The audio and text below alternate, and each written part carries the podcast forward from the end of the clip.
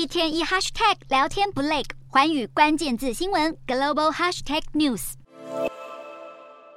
德国柏林十二日举行地方选举，总理肖兹所属的社会民主党遭受重大挫败，由在野的保守派基督教民主党取得胜利。基民党对选举胜利不可置信，原因是过去二十多年来，柏林市长都是社民党出身，而社民党这次的得票率却只有百分之十八，远落后基民党的百分之二十八，可说是社民党自二战以来在柏林遭遇的最糟选情。尽管柏林这次选举的结果多半取决于当地的问题，不过自从俄罗斯入侵乌克兰以后，肖兹在军援乌克。克兰的议题上犹豫不决，使得肖兹政府面临广泛批评。此外，德国高度依赖中国贸易。去年底，肖兹不顾政府六个部会反对，率团访问北京，也引起不小的争议。当时，肖兹就表示，中国的崛起不是孤立中国的理由。即使环境发生变化，中国还是德国和欧洲的重要经贸伙伴，所以欧洲不想和中国脱钩。不过，随着近期美中侦察气球事件爆发，德国联邦宪法保护局和情报局局长担心，中国在德国刺探情报的行为增加，而且从经济领域扩张到政治领域。曾任德国外交部次长的罗斯就警告，中国对内日益专制，对外政策则是越来越咄咄逼人，试图改变基于法治的国际秩序。因此，在侦查气球事件的背景下，德国在和中国打交道时，应该要与其他欧盟国家的立场达成一致，避免单独行动。